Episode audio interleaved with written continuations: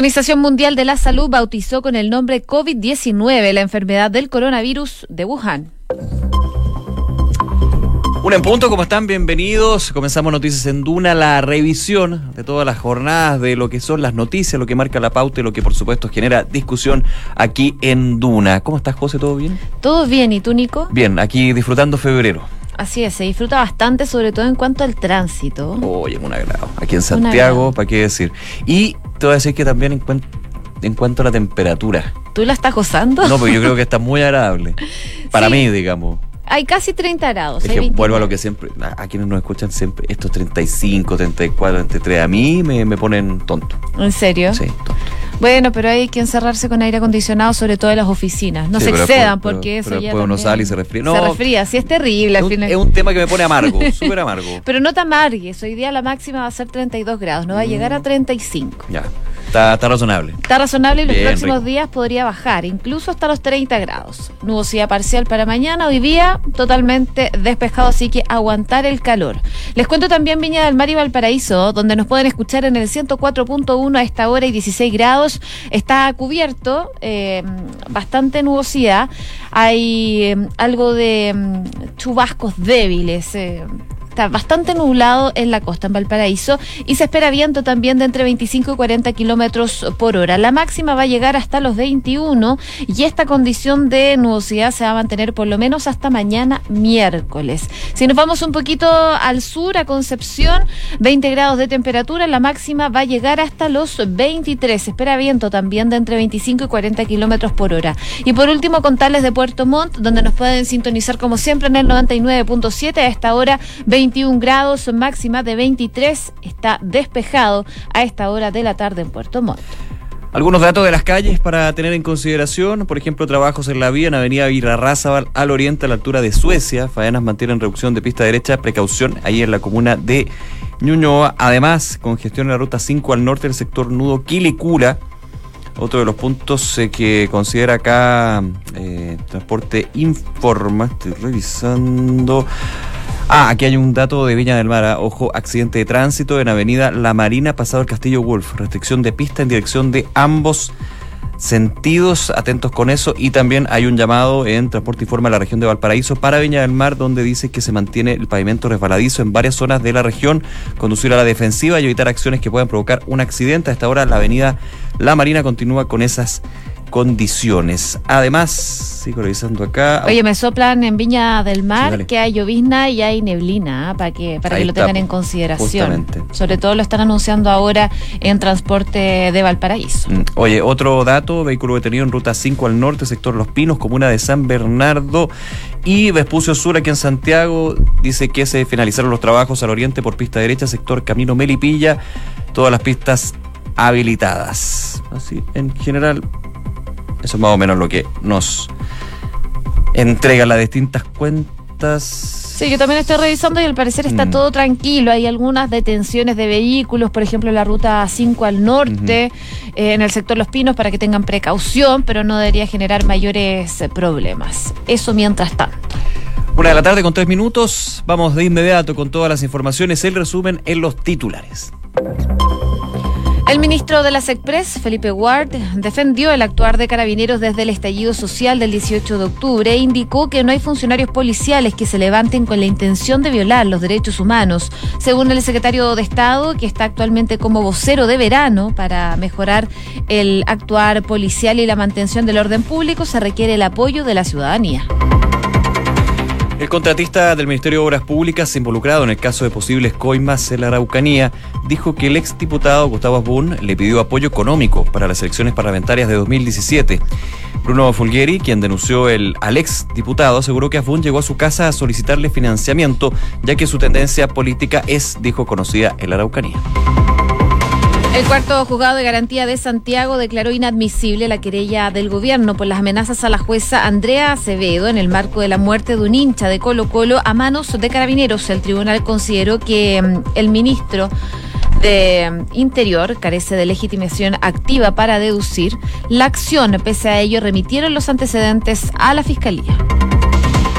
La Corte Suprema desestimó el recurso de queja interpuesto contra la ministra de Apelaciones de Santiago, Dobra Lucic, por votar en una causa en la que se encontraba inhabilitada. La decisión fue adoptada por el máximo tribunal con el voto en contra de cuatro magistrados, quienes estimaron necesario remitir la acción a la Corte de Apelaciones de Santiago. En Noticias del Mundo, el presidente de la Reserva Federal, Jerome Powell, advirtió que el impacto económico del brote del coronavirus podría extenderse al resto del mundo. El presidente del Banco Central estadounidense señaló que la entidad sigue de cerca la evolución del brote. Los demócratas celebran hoy las segundas elecciones primarias en New Hampshire con Bernie Sanders como favorito. El candidato progresista, a quien le gusta autodefinirse como socialista, llega como favorito al primer estado que vota con papeletas, después del caos del caucus de Iowa la semana pasada, donde Buttigieg se impuso por un estrecho margen. Juan Guaidó anunció su regreso a Venezuela y llamó a una movilización popular. El presidente encargado destacó los resultados de su gira internacional y aseguró que los países que lo reconocen están dispuestos a aumentar la presión hasta el máximo nivel que haga falta en contra del régimen de Nicolás Maduro. La justicia argentina anuló la última orden de prisión preventiva contra la vicepresidenta del país, Cristina Fernández de Kirchner, por la llamada causa de los cuadernos de la corrupción, por lo que, según aseguraron fuentes de la defensa de la exmandataria, ya no pesan sobre ella órdenes de detención. A pesar de esto, Fernández sigue procesada por su presunta participación en esta causa. En el deporte, Chile enfrenta a Brasil en la fase de grupos del Sudamericano Sub-20 femenino. Las nacionales además van a competir en la primera etapa del torneo contra Uruguay, Paraguay y Perú. El campeonato entrega dos cupos para el Mundial de esta categoría. El tenista chileno Cristian Garín, número 26 del ranking ATP, tiene programación para su estreno en el ATP de Buenos Aires este martes frente al local Facundo Díaz.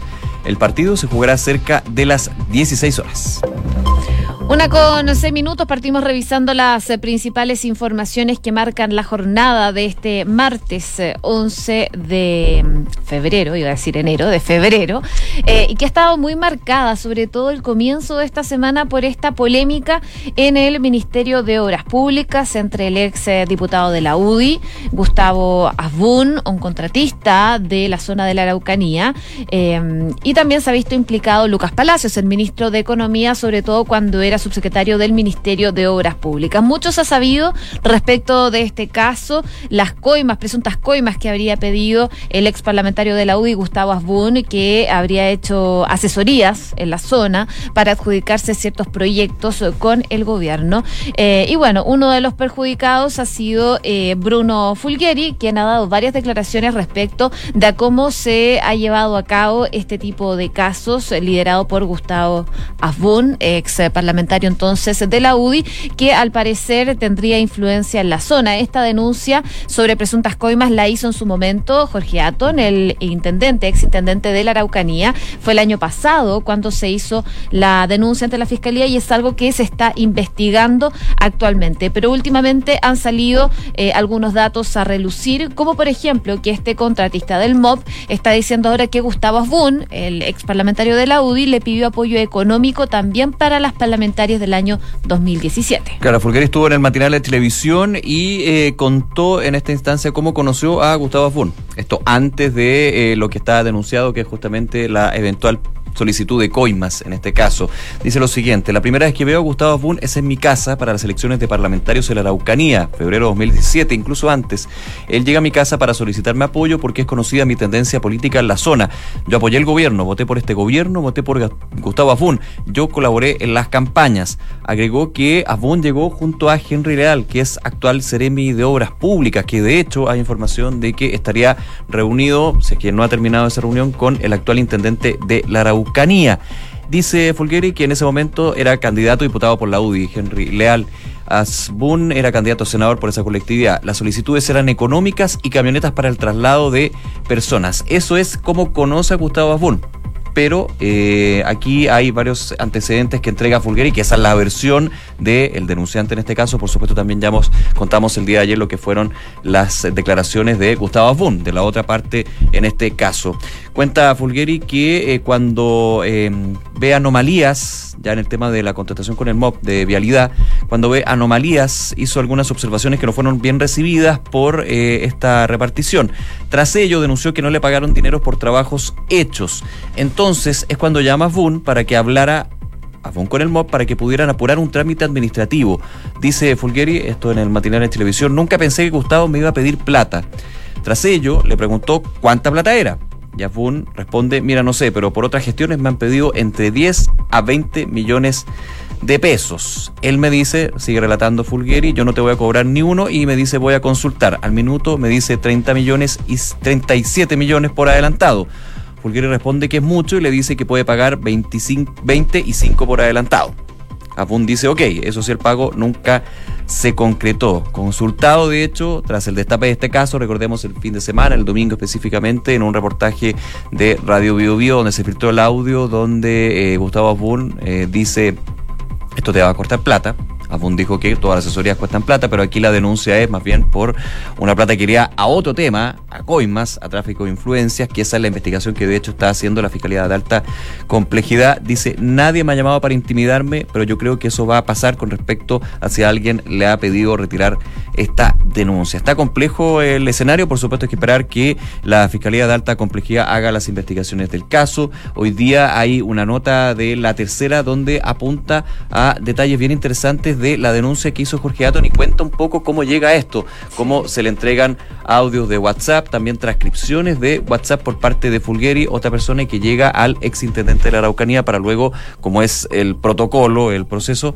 hacer la denuncia ante el Ministerio Público, pero claramente esto ya se destapa y se hace público con este reportaje de Radio Bio Bio el fin de semana. Han habido reacciones del gobierno, eh, ayer habló el ministro vocero subrogante, Felipe Ward, ministro de las Express, eh, dijo, no apuntó directamente al tema de eh, Abun y de Lucas Palacio, porque en algún minuto en el audio se escucha que Abun dice voy a hablar con Lucas Palacio, que recordemos era subsecretario de Obras Públicas, eh, que dijo el ministro que todo acto de, eventual acto de corrupción tiene que ser perseguido, algo que en la misma línea repitió el día de hoy el ministro del Interior, Gonzalo Blumen. Así es, hoy por la mañana el ministro del Interior se refirió a esta investigación que está llevando adelante la Fiscalía respecto de este posible cohecho y tráfico de influencias involucrado eh, el exdiputado de la UDI, Gustavo Boone, y también Bruno Fulgeri, dueño de esta constructora que le hemos contado. Según lo que decía eh, hoy día el, eh, el, ministro del Interior, es que em, por estas presuntas coimas, uno no puede asegurar que no hayan hechos de corrupción en alguna repartición pública. Aseguró que el compromiso del gobierno es que no van a permitir ningún acto reñido con la probidad, la transparencia o derechamente la corrupción, fue lo que dijo el ministro del Interior el día de hoy, consultado concretamente si es que hay corrupción en el gobierno. Blumer fue enfático en decir que no, definitivamente uno no puede asegurar que no haya hechos de corrupción en alguna repartición pública, pero no hay corrupción en el gobierno, fue lo que dijo el día de hoy el ministro del Interior, Gonzalo Blumel. Estas declaraciones vienen después de que le preguntaran también ayer al presidente Sebastián Piñera. Nosotros les contábamos que estaba de visita en la Araucanía, había suspendido sus vacaciones por un día para visitar la zona y ahí, por supuesto, le preguntaron, porque además estaba en la zona implicada en este caso, qué pasaba con esto y bueno, fue enfático en eh, decir que todo acto de corrupción se va a investigar, va a haber tolerancia cero con este tipo de casos y dijo que la Fiscalía está investigando este caso en particular. Solo recordando lo que ayer decía Gustavo Fuena a través del exdiputado, a través de un comunicado, niego de manera categórica cualquier participación en alguna situación irregular que me involucre a mí o al ministro Palacios. También estuvo en algunos medios hablando el ministro de Economía negando una eventual nexo o relación con pago de coimas o tráfico de influencias con respecto a el Departamento de Vialidad de la Araucanía o obras públicas de esa región. De hecho, dio a entender de que no tiene una relación con Gustavo Fun y que casi que le cae, no le cae bien, o sea, llegó a ese punto en algunas entrevistas. Pero bueno, de todas maneras, la Fiscalía de Alta Complejidad se encuentra investigando esta presunta red de coimas en el MOP de la Araucanía tras la denuncia presentada por Fulgueri y también en su minuto presentada por el intendente, ex intendente de la Araucanía, contra funcionarios del Departamento de Vialidad. Hay que ver cómo se va desarrollando, evidentemente hay una serie de reacciones, mm, esquirlas que quedan de esto, pero eh, hay una investigación que sigue en curso y dará luces con respecto a cuál las dos versiones es la real, porque evidentemente aquí hay versiones que contrastan completamente en esta historia. Una de la tarde con 14 minutos. Escuchas Noticias en Duna con Josefina Stavrakopoulos y Nicolás Vial.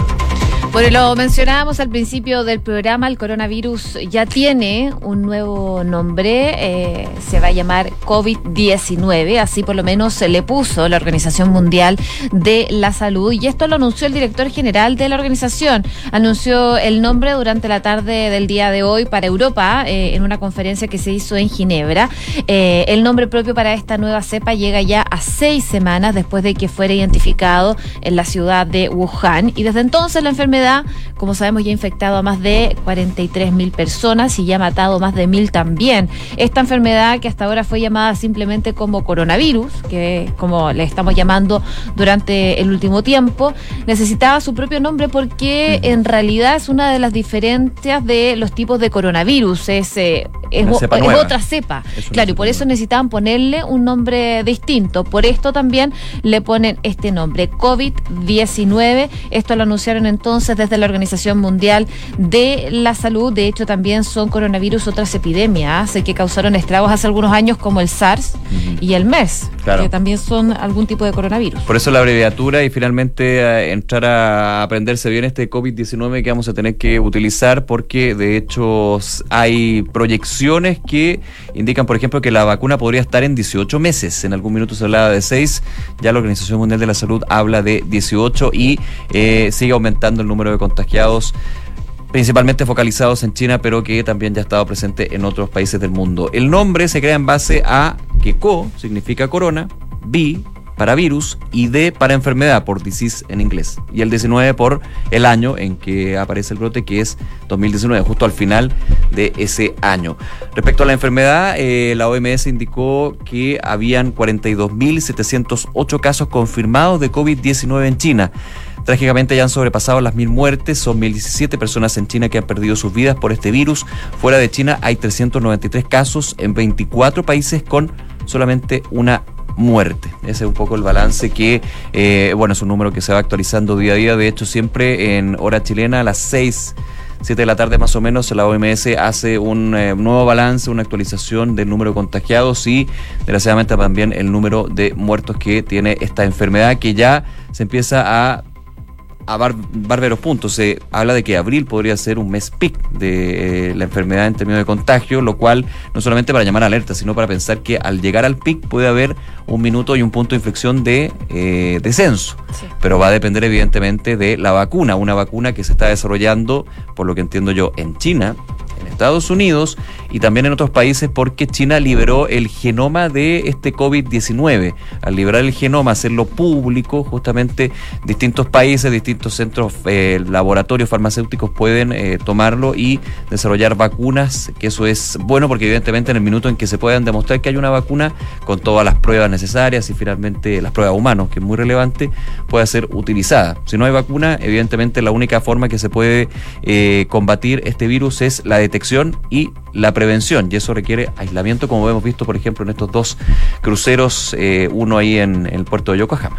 Así es, oye, pero eh, hablando de, detección del virus, algo que vale la pena destacar, que es bastante impresionante, en Nueva York, en Times Square, eh, hay un androide de un metro y medio aproximadamente que apareció ayer para informar al público sobre los síntomas del coronavirus y cómo evitarlo. Así entonces la gente que va transitando por ahí se detiene completan un cuestionario, eh, un cuestionario digo, en una tablet que está pegada al pecho del robot y ahí tienen una conversación con la máquina en donde les va informando respecto de este virus, es parte de la prevención que están teniendo sobre todo en Nueva York. Muy importante porque hay mucha afluencia de turistas, sobre todo en Nueva York. A lo mejor hace un poco de frío en esta época del año, pero igual siguen viajando a esa zona, sobre todo de Estados Unidos, que están bastante preocupados. Y en cuanto al uso de las mascarillas, mascarillas, que se ha hablado tanto, de hecho hoy día la tercera traía una nota que decía que se habían, se estaban agotando el stock aquí en Chile. Y yo dije, ¿será en Chile o en otro país? Efectivamente era en Chile. Pero no solamente porque se estén comprando, que ha aumentado la, la, compra de mascarillas, porque obviamente hay preocupación con respecto a la eventual llegada del coronavirus en Chile, sino más bien porque la oferta de mascarillas está reducida porque están todos usándose en China. Sí, pues y, y no pueden traerlas hacia Chile. Claro. Finalmente ese es el problema. En todo caso, hoy día, desde la Organización Mundial de la Salud dijeron que si bien la mascarilla es una ayuda, eh, no servirá de nada si no se toman otras medidas como por ejemplo lavarse constantemente las manos, que son medidas que ya han repetido eh, durante el último tiempo las diferentes autoridades. Estornudar tapándose con parte Con del el- brazo, claro, no con con las el- manos. O sea, las mismas recomendaciones que se aplican, en algún minuto se aplicó para la H1N1, para la influenza, para el sincicial. Las recomendaciones de todos los años, lo que obviamente la diferencia es que esta cepa de coronavirus, el COVID-19, es bastante más potente y obviamente tiene números de contagio que son bien sorprendentes. Así que sigue entonces eh, el tema, eh, recordando que a partir del sábado, cuando fue publicado en el diario oficial, hay alerta sanitaria, que podríamos decir que es una alerta sanitaria preventiva. Ayer desde el Ministerio de Salud se recordaba nuevamente, a ver, no hay casos todavía en Chile. Hubo algunos algunos sospechosos, Sí, pero pero, se finalmente se descartaron. Que puede llegar, sí.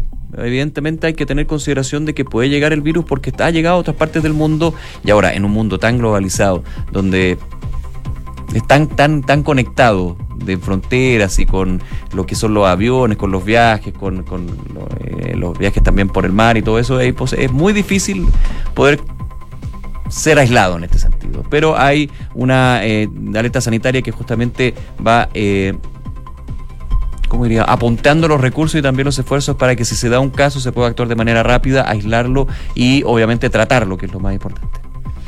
Una con 21. Escuchas Noticias en Duna con Josefina Stavrakopoulos y Nicolás Vial.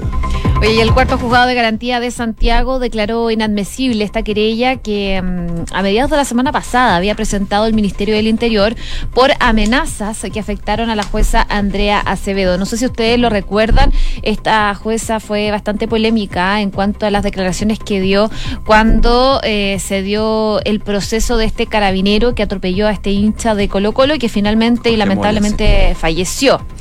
Eh, fueron bastante criticadas sus declaraciones y producto de esto también recibió algunas amenazas y por lo mismo entonces el gobierno eh, hace esta acción que finalmente el juzgado de garantía de Santiago declaró inadmisible. El tribunal consideró que el Ministerio del Interior, quienes son los que ingresan esta denuncia, carecen de legítima activa para deducir la acción, pero pese a ello remitieron todos los antecedentes a la Fiscalía para que se siga investigando. Claro, eh, eso por el lado judicial propiamente tal, pero hubo declaraciones nuevamente de la eh, ministra Gloriana Chevesich, recordemos, eh, ministra vocera de la Corte Suprema, sobre el tema justamente de la jueza Andrea Acevedo. Recordando que varios manifestantes un día domingo se reunieron en las afueras de la casa del departamento específicamente de la jueza Acevedo con una protesta por los dichos en el control de detención al carabinero. Habló nuevamente la, eh, la ministra Gloriana Chevesich, ya lo había hecho la semana pasada, dijo lo siguiente, estamos en presencia de un hecho que ocurre finalizado un encuentro deportivo con dos equipos que tienen, uno de ellos por desgracia, una carga histórica bueno, perdón, eso es lo que dijo la, jueza Acevedo cuando hacía alusión a la garra blanca. Eh, la ministra Chevesich dijo que es lamentable que se recurra a este tipo de actos de amedrentamiento o hostigamiento en contra de los jueces motivados por determinadas resoluciones jurisdiccionales.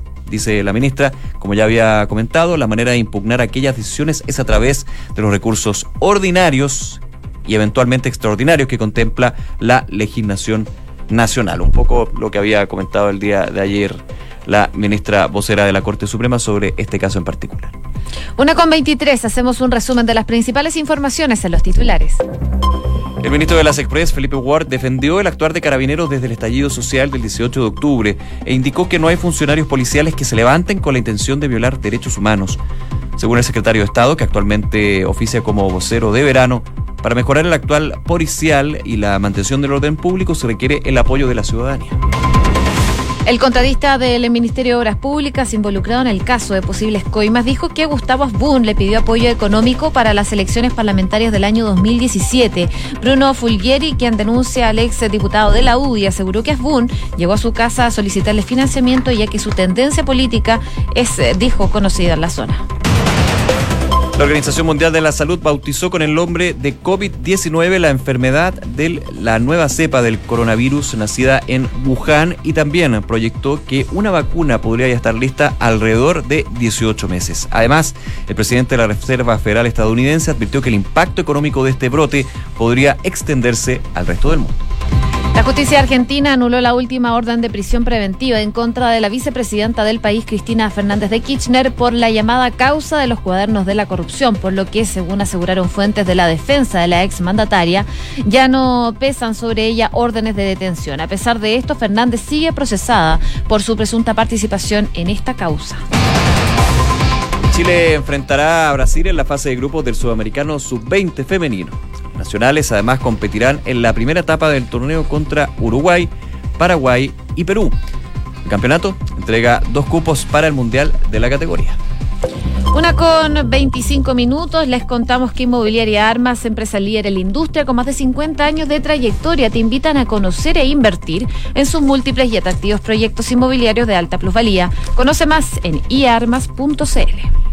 Este verano disfruta lo simple de operar sin límites. Descarga las apps del Vice y lleva a tu banco a todas partes. Haz todas tus operaciones bancarias desde donde estés de manera más rápida, simple y segura. Descargarás y recuerda que donde tú vas, va el Vice. Banco Vice. Simple para ti. Credicor Capital pone a tu acceso una red exclusiva de oportunidades de inversión que satisfacen los objetivos de los clientes más exigentes. Son parte del grupo financiero Credicor con más de un siglo de trayectoria en Latinoamérica y más de 30 años en Chile. Credicor Capital, excelencia en inversiones. Nos vamos una de la tarde con 26 minutos. Como siempre, muchísimas gracias por acompañarnos. La invitación a aprovechar nuestros contenidos en duna.cl y a seguir en nuestra sintonía. En segundos viene cartas notables y luego toda la música, por supuesto, la mejor selección aquí en Duna. Que esté muy bien. Nos vemos. Buenas tardes. Chao.